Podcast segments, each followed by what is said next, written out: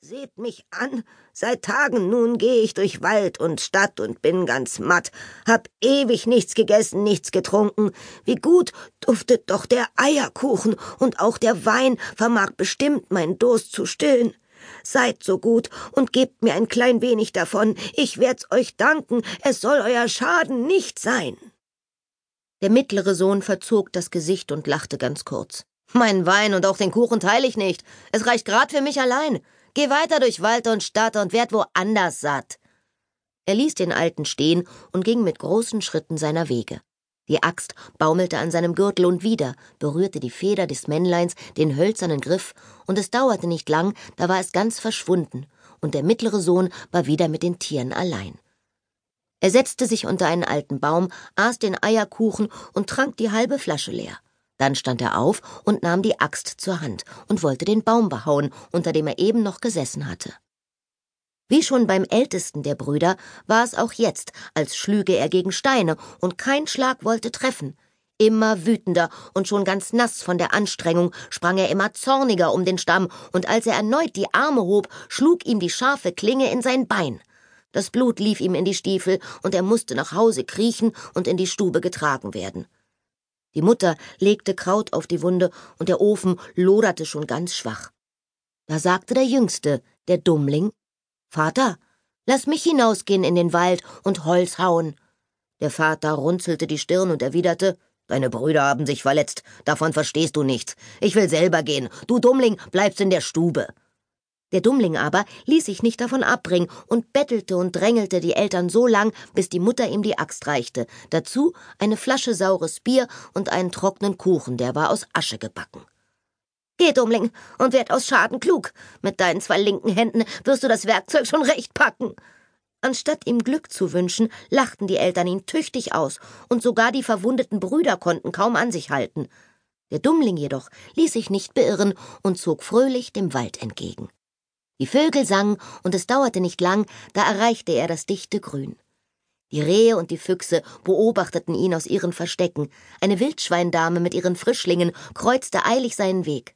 Am Wegesrand war ein kleiner brauner Hase sein Gefährte, und hoch in den Ästen wichen die Eichhörnchen nicht von seiner Seite. Und wie er so beseelt von der Natur nach den dicksten Tannen schaute, stand, wer hätte das gedacht, das kleine graue Männlein auch vor ihm und hob den löchrigen Hut vom zauseligen Kopf. Einen guten Tag wünsch ich. Ich bitt euch, seht mich an. Seit Tagen nun gehe ich durch Wald und Stadt und bin ganz matt.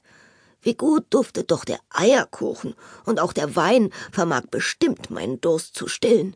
Der Dummling unterbrach das Betteln des Alten und erwiderte ich hab nur trockenen Aschekuchen und eine Flasche saures Bier. Mit deiner Nase steht es nicht zum Besten. Da hat der Hunger dir wohl einen Streich gespielt.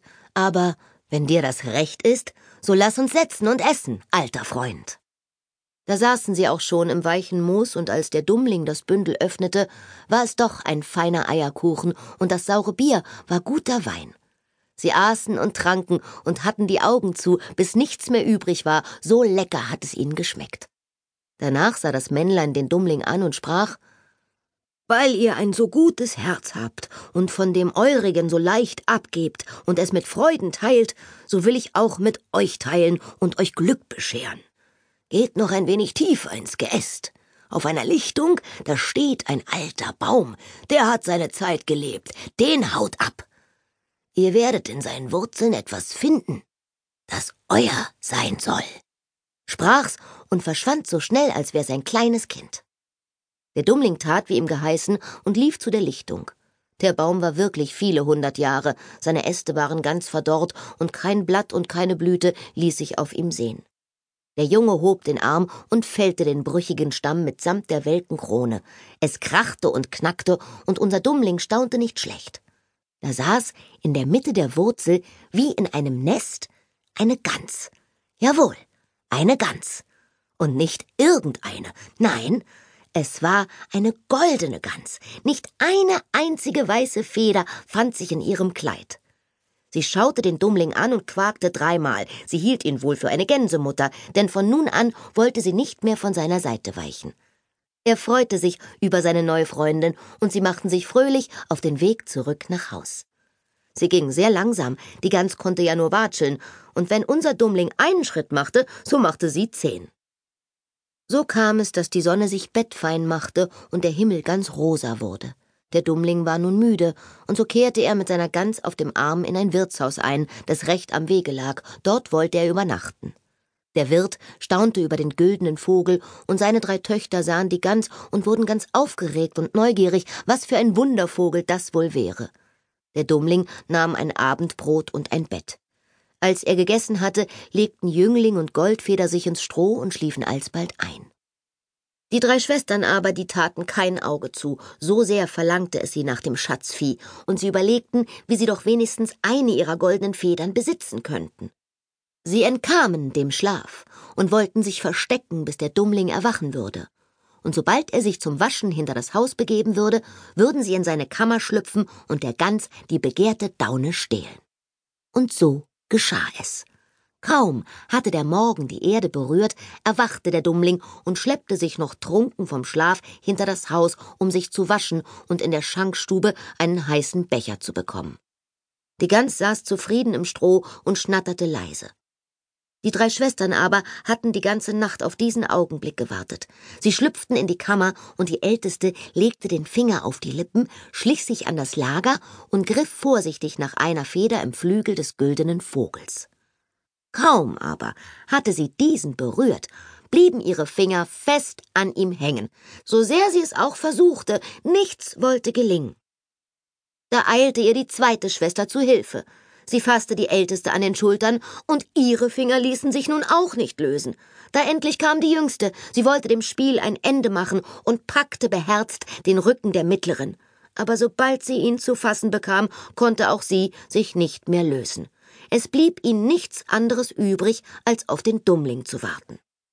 Als dieser sich gewaschen und einen heißen Becher getrunken hatte, begab er sich in die Kammer, um die Gans zu holen. Als er die drei schimpfenden Schwestern sah, schüttelte er nur den Kopf und kümmerte sich nicht weiter um sie. Er hob den Vogel auf seinen Arm, und die verdatterten Damen mussten hinter ihm herlaufen, und wenn er stehen blieb, blieben sie stehen. Ging er nach links, ging er nach rechts, sie mussten es ihm gleich tun, da half auch kein Weinen und kein Bitten. Der Dummling lachte leise in sich hinein und wollte den Schwestern eine Lektion erteilen. Also schlug er den Weg quer durch die Felder Richtung Stadt ein. Im Zickzack ging es über den großen Acker. Da begegnete ihnen der Pfarrer, und als er den Aufzug sah, rief er Ja, schämt ihr euch denn gar nicht, ihr garstigen Mädchen, dem Burschen derart nachzustellen? Gehört sich das? Und er zog am Rock der Hintersten und klebte an ihr wie frisches Pech und musste wohl oder übel selber hinterherlaufen. Es dauerte nicht lang, und der Küster kam daher. Er wunderte sich, was dem Pfarrer da einfiel, den drei Mädchen auf dem Fuße zu folgen. Ah, Herr Pfarrer, wohin so eilig? Habt ihr vergessen, dass wir noch eine Kindstaufe haben? Die Kirche ist schon rappelvoll. Er lief auf ihn zu und bekam ihn am Ärmel zu fassen. Da war nun nichts mehr zu machen. Jetzt waren es fünf, die an der Gans hingen, und die behielt der Dummling fest auf dem Arm. Wie die fünf nun so hintereinander hertrabten, kamen zwei Bauern mit ihren Hacken vom Feld. Der Küster schrie um Hilfe, und kaum hatten die den Zeternden erreicht, waren sie zu siebt. Der Dummling tat, als wären sie Luft, und lief in Richtung Stadt. Am Stadttor angekommen, standen dort an diesem Morgen mehr Menschen als sonst, und als die Gruppe den Wächter erreichte, ließ dieser sie wissen, dass heute im Rathaus der König geladen hat. Seine einzige Tochter sei zwar über die Maßen schön, aber sie habe noch niemals nie gelacht, und dies mache nicht nur den König und seine Gemahlin, sondern auch die Bediensteten im Schloss furchtbar traurig. Und damit das nun ein Ende habe, verspräche der König demjenigen, der die Prinzessin zum Lachen brächte, das halbe Königreich und die Hand seiner Tochter. Seit dem ersten Hahnschrei musste die Ärmste nun allerlei Scherz und Schund ertragen, doch nichts entlockte ihr auch nur das kleinste Lächeln. Im Gegenteil, sie rutschte auf ihrem Thron hin und her und musste schrecklich gähnen. Einer schlug Purzelbäume und stieß dabei Stühle um, ein anderer tat, als wäre er ein Ferkel und krabbelte grunzend auf allen Vieren, ein mutiger versuchte es mit Gesang, aber alles nutzte nichts, die Prinzessin verzog nicht eine Miene. Unser Dummling aber hatte nun den Platz vor dem Rathaus erreicht. Die Menschen bildeten einen Kreis um die drollige Gruppe, und weil der Dummling mal schlich wie ein Gauner, mal marschierte wie ein Soldat, hielten es die Leute nicht aus vor Lachen. Sie klopften sich